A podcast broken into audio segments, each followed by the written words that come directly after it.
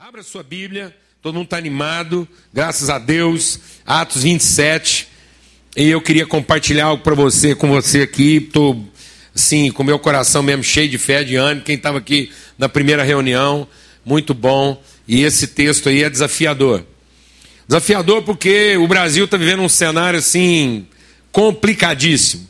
O senhor fala, ah, a gente não pode estar tá falando de crise, de crise. Não, mas a gente tem que, a gente tem que entender o tamanho da encrenca que nós estamos enfiados. Não vamos dourar a pílula, não. Atos 27. Porque a gente, às vezes, quando a gente tem um problema de grande dificuldade, de grande crise, há uma tendência a gente entrar num processo de negação. E viver aquela coisa religiosa de que a nossa declaração positiva vai mudar tudo. Tem gente que acha que evangelho é para fazer declaração positiva. Aí ele fica arrancando pedaço da Bíblia aqui e fala: não, se eu declarar positivamente, isso vai acontecer. Isso é coisa de gente religiosa, mano. Evangelho é para transformar meu entendimento, mudar minha postura e meu engajamento nos processos. Evangelho é para eu entender qual é a minha parte na transformação. E não qual é a parte de Deus. A parte de Deus está resolvida. Amém, amados? Em nome de Jesus. Glória a Deus. Quando é, é, as, os três maiores bancos de investimento internacional retiram suas operações do país, a gente começa a perceber que o cenário é bem dramático. Então, a gente está para viver um desafio aí, assim, de falta de investimento, de recursos aí, que vai exigir um reposicionamento, especialmente da comunidade que, que pode exercer um papel de liderança nesse processo. A responsabilidade é muito grande. Porque é um reposicionamento, é um, é um entendimento para um novo momento. É isso que Deus faz com a gente. Toda vez que a gente quer se acomodar dentro de uma caixa, Deus vai lá e quebra a caixa. Para a gente poder avançar no nosso entendimento. Os pensamentos de Deus são maiores que os nossos pensamentos. Os caminhos de Deus são mais altos que os nossos caminhos. Então, todo o processo de Deus é para nos tornar gente mais madura e para nos levar a uma dimensão de entendimento que a gente não experimentou antes. E eu tenho dito uma coisa que as pessoas às vezes não entendem. O conhecimento de Deus é tanto maior quanto mais fundo é o buraco. Porque Jesus revelou todo o conhecimento de Deus na medida em que ele desceu às partes mais baixas da terra. O conhecimento de Deus não está em saber ser exaltado, o conhecimento de Deus está em saber ser traído nas suas expectativas. Encontrar um, reposicionamento de fé, de esperança. E a esperança que se vê não é esperança. A verdadeira esperança está pautada naquilo que ainda não se vê. Esperança é chamar à existência as coisas que não são como se já fossem. A gente vai ficando tanto mais religioso quanto mais é movido pelas coisas que a gente já viu. Empenhar o nosso esforço, nossa capacidade de trabalho, de criatividade, para ter o que eu já vi, não é fé, é cobiça. E tem muita gente da igreja confundindo cobiça com fé. Ele é tão religioso na sua cobiça que ele acha que isso é fé. Fé não é desejar as coisas que eu já vi. Fé é ser instrumento para revelar as coisas que nunca foram vistas antes.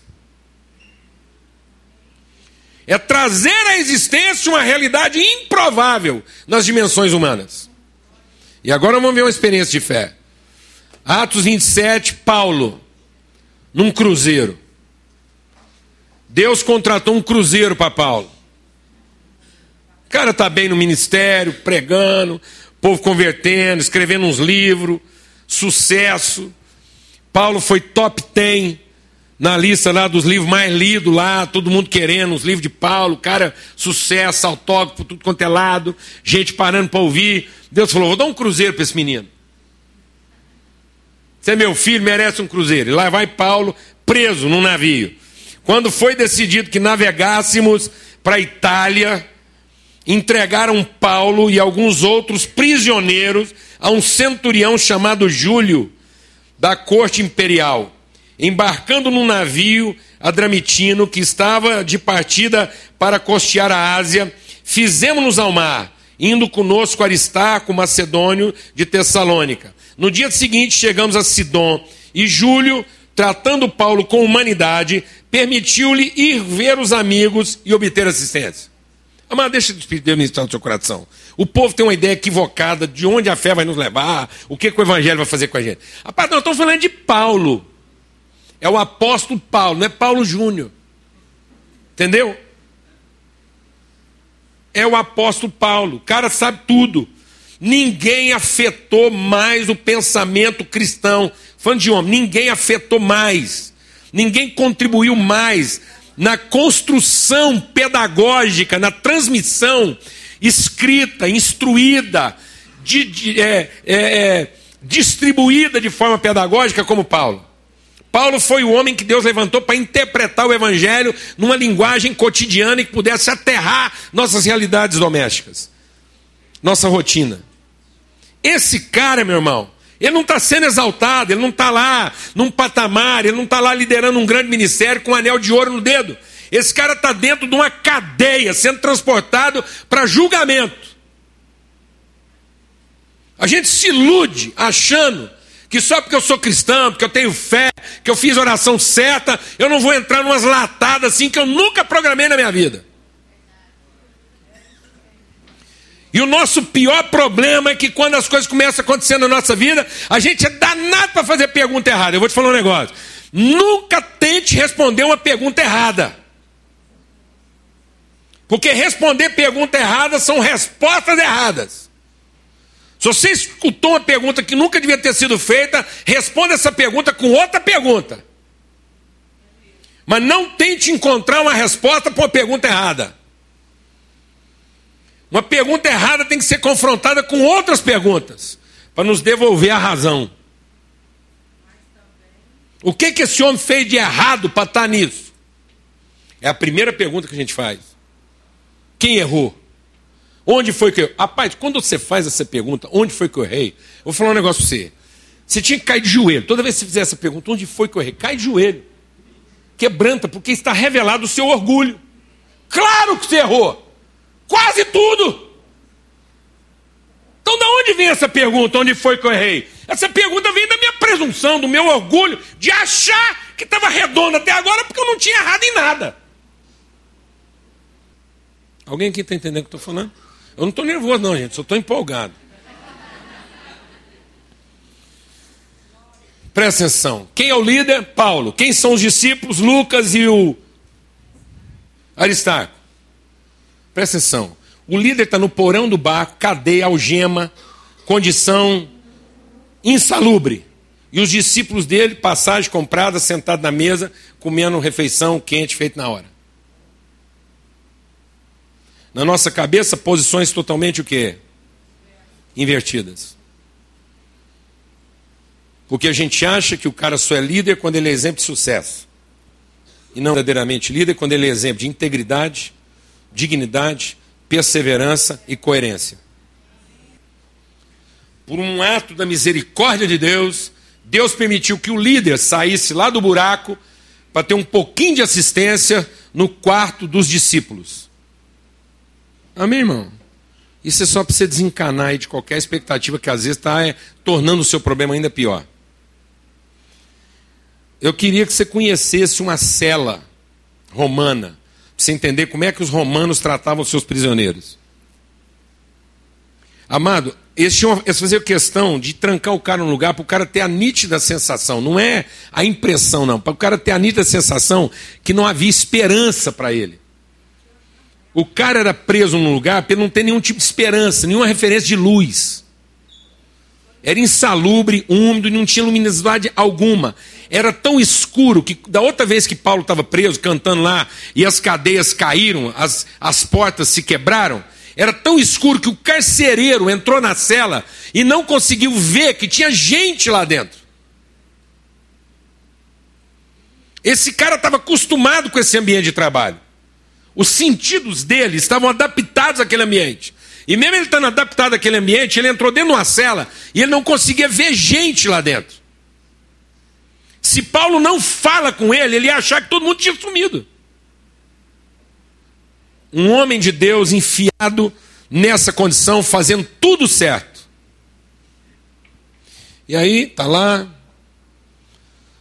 Partindo dali, navegamos sob a proteção de Chipre por serem contrários os ventos. Parece que o trem está ruim, não tem jeito de ficar pior. Aí Paulo vai assim: hum, tô lá, Paulo está preso, está no cárcere, misericórdia, e os ventos ainda são contrários. Precisava de um vento contrário? Parece que Deus está de brincadeira. Onde é que isso vai chegar? Não dava para, pelo menos, já que o cara está preso, o vento ser favorável? Não, o vento era contrário. Aí os ventos eram contrários.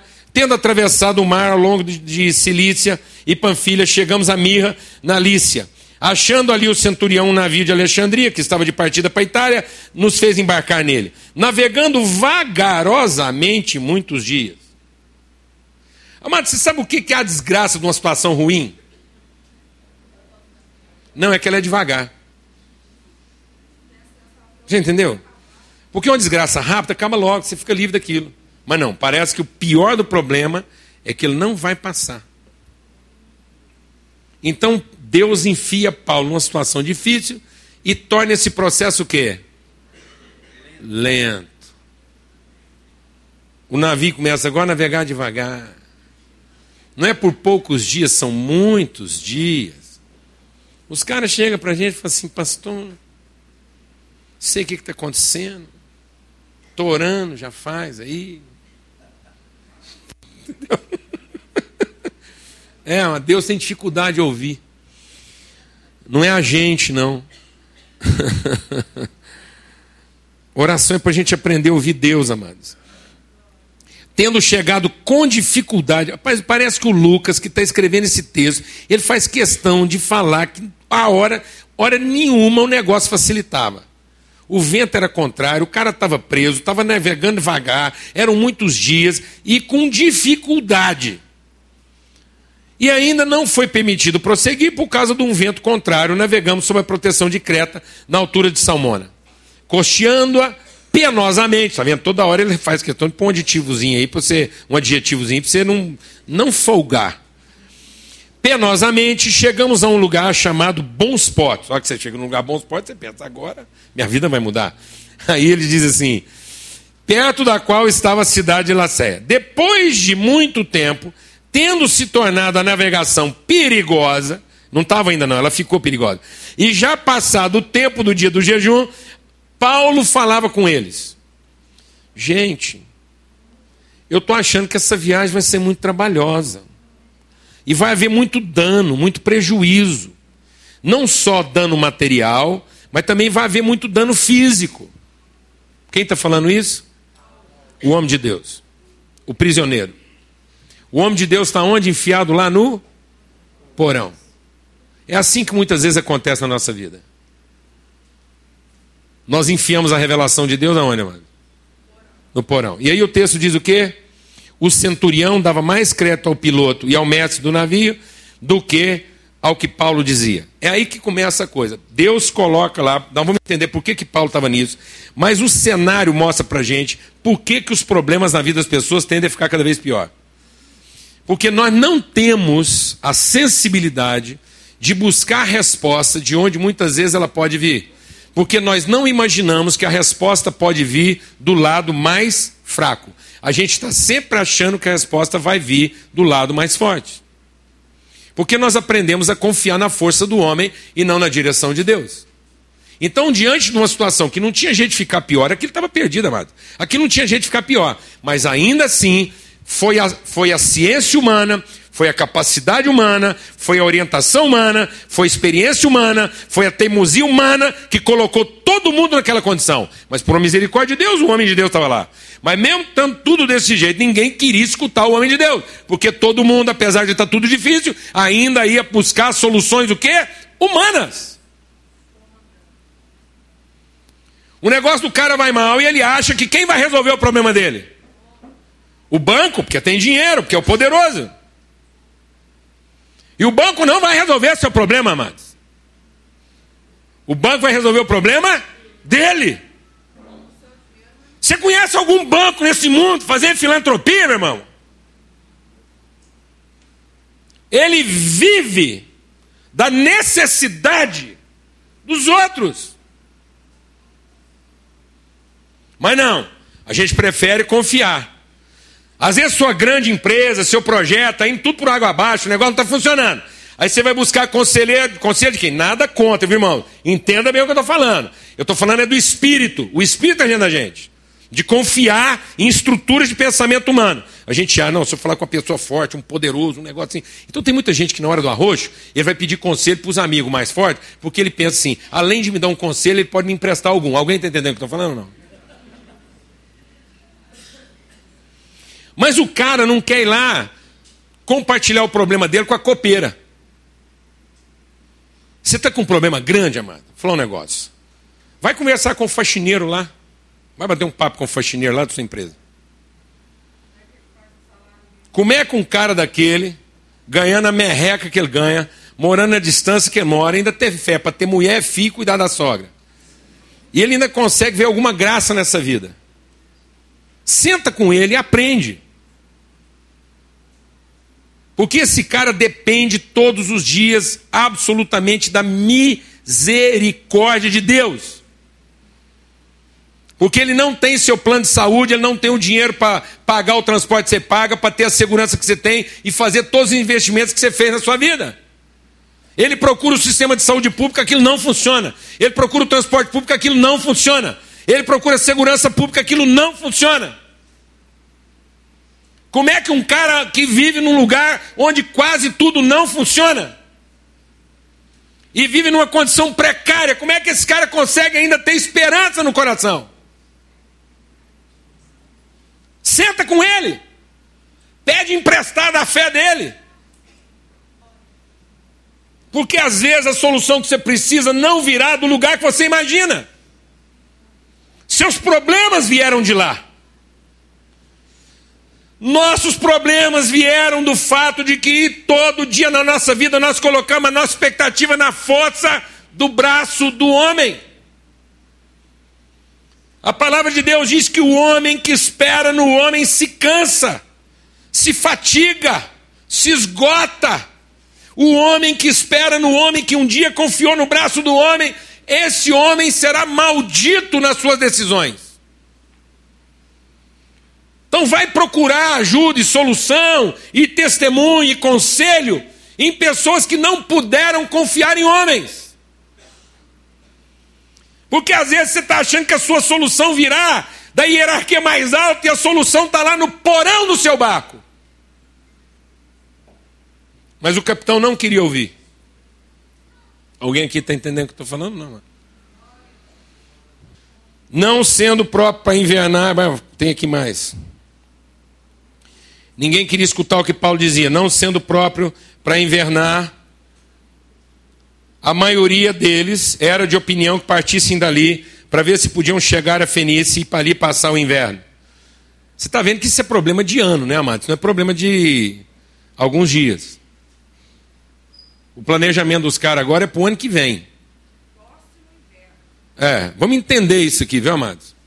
As coisas que esse país está enfrentando às vezes você está achando que o seu problema é grave, tem que ser resolvido em duas semanas. Mas vou te falar um negócio: a latada que o nosso país está vivendo não vai se resolver em duas semanas. Tem que haver uma mudança de entendimento, uma mudança de postura. Tem que haver uma consciência de cidadania e de responsabilidade pessoal. Isso não é um problema de alguns, é um problema de todos. O problema da nossa nação é que a gente vem sistematicamente negligenciando nossa responsabilidade com as questões de interesse geral do povo. Isso é fato. Isso é fato. Um país onde todo mundo procura resolver sua própria questão e a gente não entende a coisa como um bem público. Um país que precisa mais do que tudo amadurecer, deixar de ser menino. Não é possível a gente vivendo o tamanho da dificuldade, vivendo um, um, uma sombra dessa em cima da nossa cabeça e celebrar um carnaval nos moldes como o país inteiro celebra. Isso é uma absoluta negação. Isso é uma rave nacional. Isso é uma alucinação coletiva. A gente continuar patrocinando isso para os nossos filhos. Amados, nossos filhos continuarem celebrando a vida do jeito que eles estão celebrando, não vai levar eles para o inferno. Esse tipo de celebração, amados, não vai deixar que eles saiam do inferno. E não é porque estão cometendo algum tipo de pecadinho que você acha lá, não. O pecado dessa nação não é fumo. O pecado dessa nação não é sexo. O pecado dessa nação não é álcool. Isso é coisa que a religião enfiou na nossa cabeça. O pecado do nosso povo é egoísmo, é cobiça, é vaidade, é se interessar apenas pelas suas próprias coisas. É isso. Essa onda, essa balada toda que todo mundo quer viver, o pecado disso não é o álcool que estão tomando lá, não, não é o fumo, não é a maconha que estão fumando. É a forma como isso tira todo mundo da realidade. Inclusive quem está achando que o problema é só esse. Porque às vezes ele não sai no sábado para fumar maconha na balada, mas está fumando outro tipo de maconha dentro de casa. Está ficando alucinado dentro de casa. Na medida em que eu tenho que entregar para ele outras formas de distração. Alguém aqui está entendendo o que eu estou falando, amados? Então a coisa foi ficando ruim. Soprando brandamente o vento sul e pensando ele já ter alcançado o que desejava, falar, agora vai melhorar, agora ficou mais calmo, levantaram âncora e foram costeando mais de perto, achando que agora a coisa ia ficar mais calma. Entretanto, não muito depois dali, aquele momento de recreio durou pouco, porque desencadeou-se ao lado da ilha um tufão de vento chamado Euroaquilhão. E o navio agora começou a ser arrastado com violência a coisa estava só confusa, a coisa estava sem direção, a coisa estava assim, a coisa estava bagunçada, mas agora a coisa ficou violenta. Há um cenário, há um cenário de violência se desenhando na vida desse país. Há um cenário de últimas consequências. Há um cenário de querer resolver tudo que nós temos para resolver no pau. No enfrentamento das ruas. Um tudo ou nada. E isso vai colocar irmão contra irmão. As guerras mais sangrentas que os países já viveram nessa história foram guerras internas, onde irmão matou irmão pelas razões mais estúpidas. Alguém está entendendo o que estou falando, amados? A palavra de Deus diz, isso é, isso, é, isso é prognóstico bíblico. Isso é revelação bíblica. Em que Jesus diz: haverá um tempo em que os inimigos do homem serão os da sua própria casa. É um Silva querendo matar outro Silva. Para ver quem fica com a tábua da salvação. Então o navio foi arrastado com violência, sem poder resistir ao vento, cessamos a manobra e nos deixamos levar. Agora amarrou tudo, fechou as velas, recolheram o leme, e a palavra de Deus diz que eles foram ao léu. Versículo 17. Agora ninguém pode fazer mais nada, foram levados ao léu. Açoitados severamente pela tormenta, no dia seguinte, o povo começou a aliviar o navio. Sabe, amados, a gente vai vendo isso acontecer, a gente vê isso acontecer todo dia. A coisa vai ficando grave, grave, grave, até o ponto que você perde o controle, deixa aquilo rodar, e aí você começa a queimar tudo. Queimar patrimônio, queimar recursos, queimar gente, queimar etapas. Você fala, agora acabou tudo, eu tenho que salve-se quem puder. E a pessoa começa a queimar tudo, é o que estão fazendo. Vale 100, vende por 20. Vale 20, vende por um. É isso, esse é o cenário. Por que, que um homem de Deus está enfiado no meio de um negócio desse? Por que, que Deus pôs um homem dele no pior lugar dessa situação? aparentemente como a única pessoa que não podia resolver aquilo. Mas ele está lá. E vou te falar uma coisa, mano. Sabe por que, que Paulo estava lá como prisioneiro? Porque muito provavelmente Paulo era um cara fantástico, mas a convite talvez ele não iria. Sabe por que, que determinados problemas entram na vida de um cristão? Vou falar por quê. Para que você passe a fazer parte deles. Porque do contrário, você não entrava nisso. Como eu nunca. Muita coisa que aconteceu na minha casa, se Deus tivesse sentado para conversar comigo, eu não topava. Ele não perguntou nada, ele me amarrou nesse negócio, me enfiou lá dentro como um prisioneiro contra a minha própria vontade, e já que eu estava enfiado naquilo até o pescoço, agora eu tinha que ser a solução daquele negócio. Deus não vai te perguntar para permitir uma doença, Deus não vai te perguntar para permitir um problema, Deus não vai te perguntar para enfiar você numa dificuldade muito grande, porque está acertado desde o dia que você falou que Ele era o seu Senhor. Está entendendo isso não, mano? Deus confia nos filhos dele. Deus confia nos filhos dele. Deus sabe que onde ele colocar um filho dele, a situação pode ser revertida. E aí a coisa foi ficando ruim, ruim, ruim. Aí o trem está lá, ao Léo. Ao Léo. A palavra de Deus diz aqui, ó, veja aqui, ó. Eles começaram a aliviar o navio. E naquilo que eles começaram agora com as próprias mãos desmontar o navio. Amada, uma coisa é um agente de justiça ir lá buscar um negócio confiscado na sua casa. Outra coisa é você mesmo, com as suas próprias mãos, ter que pegar aquilo e ir lá entregar. Você está entendendo o que eu estou falando, irmão? Aí o cara pensa assim, agora acabou mesmo. Uma coisa é o cara bater, o nego esconde, vai pro banheiro, fala que não tá, manda a filha atender, nega. Eu já vi cara correr, já vi cara emagrecer de tanto correr do agente de justiça. Dias um cara ainda estava pedindo oração, chegou para mim e falou, pastor, ora aqui comigo. Porque faz cinco meses que eu estou correndo cara. Aí esses dias do nada, eu estou lá numa padaria lá, encostou um cara em mim, começou a puxar assunto. E eu fui conversando com ele. Achei que nós estávamos conversando de pão, de padaria. Ele foi falando da família dele, eu fui falando da minha. Ele falou, então você é mesmo fulano de tal? Ele falou, sou. Eu falei, então tá aqui a intimação. Rapaz, esse cara deu canseira. O agente de justiça teve que ser criativo para cercar ele. Fazer teatro para conseguir pôr uma carta na mão do cara. Mas não adianta, mano. Pode correr, porque vai ter coisas que você vai, você vai, você vai desmontar e você vai destruir com a própria mão. O desespero é tanto que a gente começa a destruir com as próprias mãos. Você quer fazer lenha do que sobrou.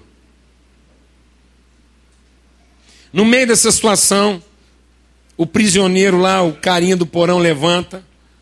E a Bíblia diz assim: havendo estado muito tempo sem comer, Paulo colocou-se em pé no meio deles e disse: Senhores, na verdade, era preciso que vocês tivessem me escutado lá atrás, para evitar todo esse dano. Mas, já que nós estamos aqui, Quero dar um conselho para vocês. Vamos ficar animados.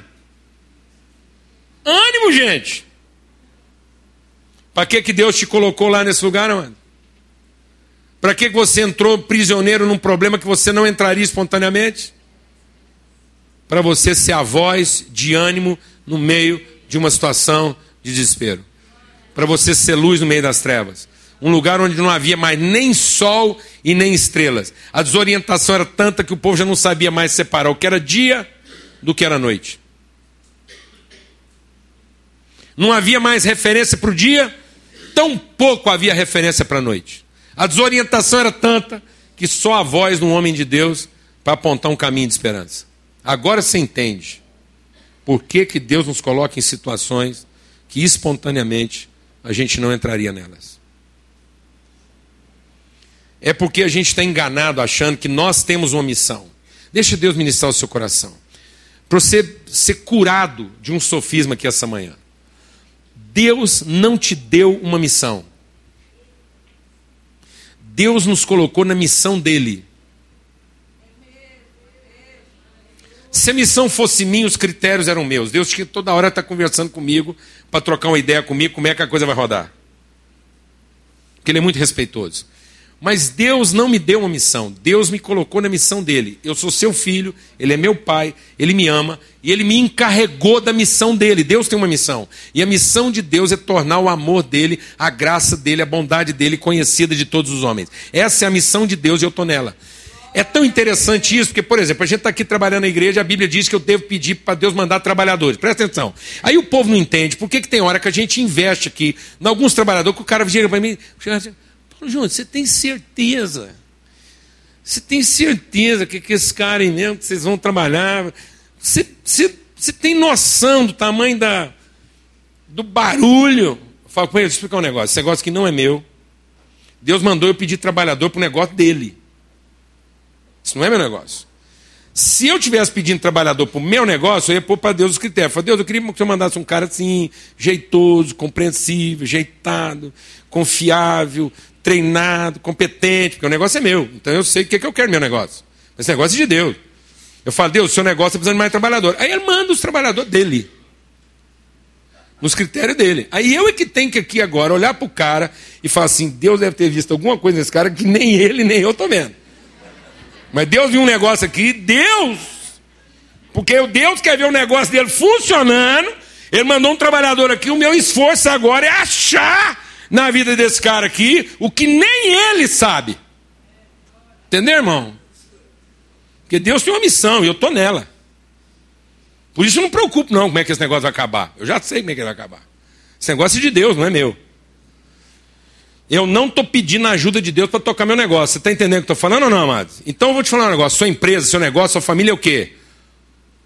É a forma como Deus te colocou na missão dele ou é a sua missão? Então Deus tem uma missão com a sua família, Jorge, e te pôs nela.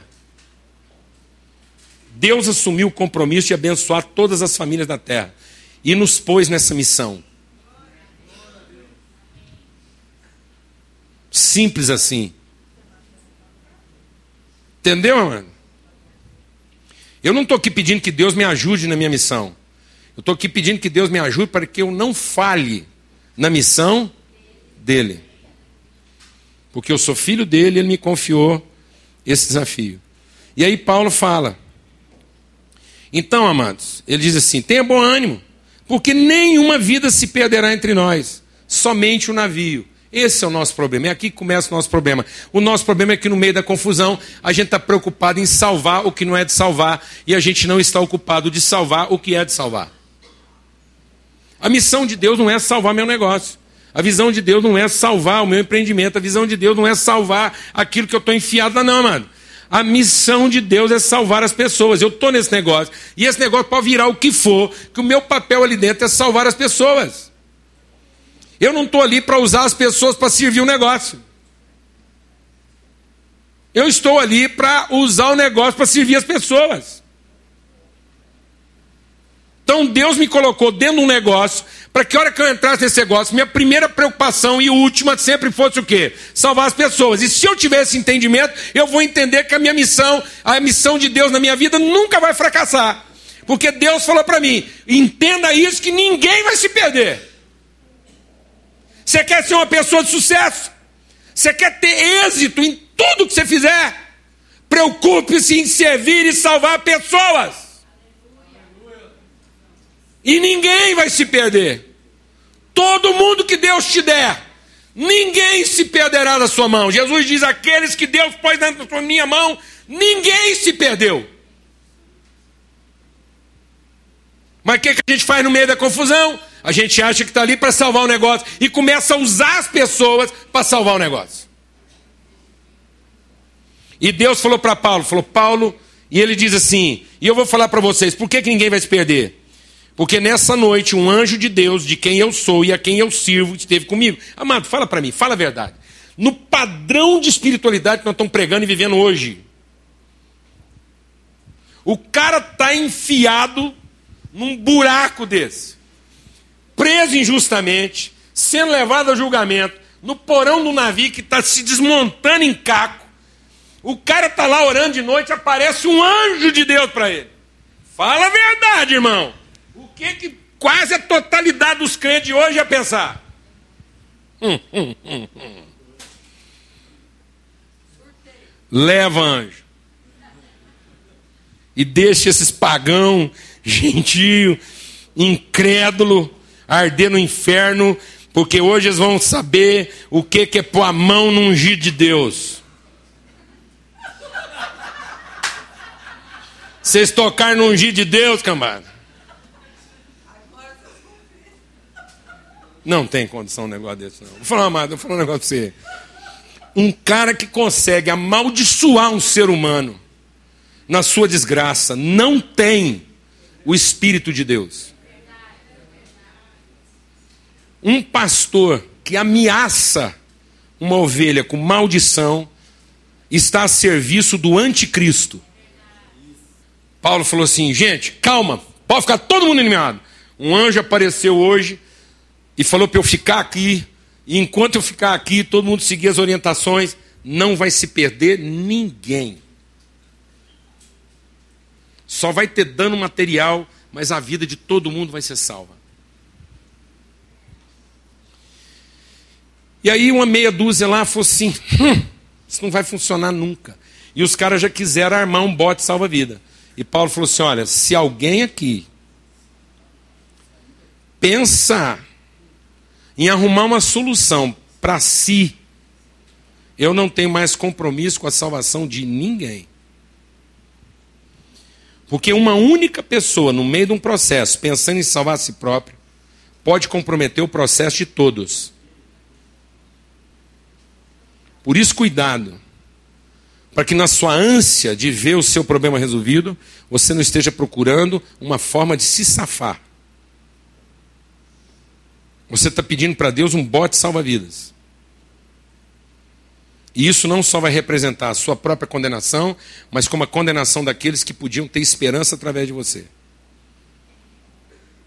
Um homem de Deus que abandona o seu chamado e a sua vocação de ser instrumento de esperança e salvação para os outros, presta para as pessoas um serviço pior do que um demônio. Era preferível ter um, um, satanás no meio daquele povo lá, porque um satanás ia causar menos dano, porque o satanás provocando, tentando, bagunçando, fazendo o, o diabo, que é o que o satanás sabe fazer. Ele não é capaz de destruir a esperança. Porque ele não representa esperança. Mas um homem ou mulher de Deus colocado numa situação para ser a esperança daquele negócio, que procura a sua própria salvação, rouba das pessoas a possibilidade de ter esperança. Era preferível a companhia de um demônio que teria causado menos dano. Deus não tem prazer nos que retrocedem. E nós não somos aqueles que retrocedem. Nós temos que chamar para nós. Paulo disse assim: Deus disse que ninguém vai se perder, porque eu assumi em Deus a responsabilidade do processo. Deus colocou a vida de vocês na minha mão. A responsabilidade desse negócio aqui agora é comigo. Quem está entendendo o que eu estou falando? Mas não tem bote salva-vida aqui. Há um case eu não vou demorar muito, não, viu, amados? Há um case que se transformou numa história mundial de um judeu americano. Ele era dono da maior têxtil dos Estados Unidos na época dele lá. Ele tinha lá três grandes barracões de produção têxtil. E ele estava com outro barracão fechado com as máquinas novas que ele tinha comprado para ampliar a indústria. Entre esse processo de ampliação de indústria, houve um incêndio lá e destruiu toda a indústria têxtil. Tudo que tinha lá, tudo virou cinza. Só sobrou o barracão com as máquinas novas lá não instaladas. O pessoal dos bancos, da seguradora, procurou esse cara, até precisava lembrar o nome dele. Procurou esse cara e falou assim para ele: Olha, o dinheiro do seguro que você tem para receber não vai resolver seu problema, eh, principalmente não vai resolver os problemas da sua empresa, do, dos funcionários. Mas é dinheiro suficiente para você sumir daqui e começar a sua vida bem em qualquer outro lugar do mundo. Então recebe o dinheiro do seguro e some, porque você não vai. Esse dinheiro não é suficiente para resolver o problema de mais de 3 mil funcionários. Esse cara era um cara temente a Deus, e a resposta dele foi: Eu não posso abandonar aqueles que sempre fizeram de tudo por mim. Eles são minha família. Juntou os empregados, falou: eu tenho um pouco de dinheiro para receber aí do seguro, a empresa vai receber. Eu posso distribuir esse dinheiro para vocês, não vai resolver o problema de todo mundo. E eu posso fazer isso. Mas o fato é, é que eu não tenho como pagar, a empresa não tem como pagar, o dinheiro que nós vamos receber vai remediar um pouco, mas nós estamos liquidando, e, mas eu estou aqui, estou junto com vocês e quero colocar a minha vida a serviço de vocês para ajudar no que for possível. Os empregados juntaram, voltaram para ele e falaram: olha, essa empresa não é sua, ela é nossa. É a nossa família. Então não preocupa não. Você só nos orienta. Nós vamos pegar aquelas máquinas que estão tá lá no galpão e vamos pôr-las para funcionar. Os funcionários foram lá para dentro, montaram as máquinas que estavam paradas e com um barracão funcionando, eles produziam mais por dia do que três barracões funcionando. Eles colocaram a empresa para trabalhar 24 horas por dia. Simplesmente porque alguém se recusou a pegar o bote salva-vidas. Alguém entendeu por que, que ele estava naquela situação. Por que, que Deus o levou até ali?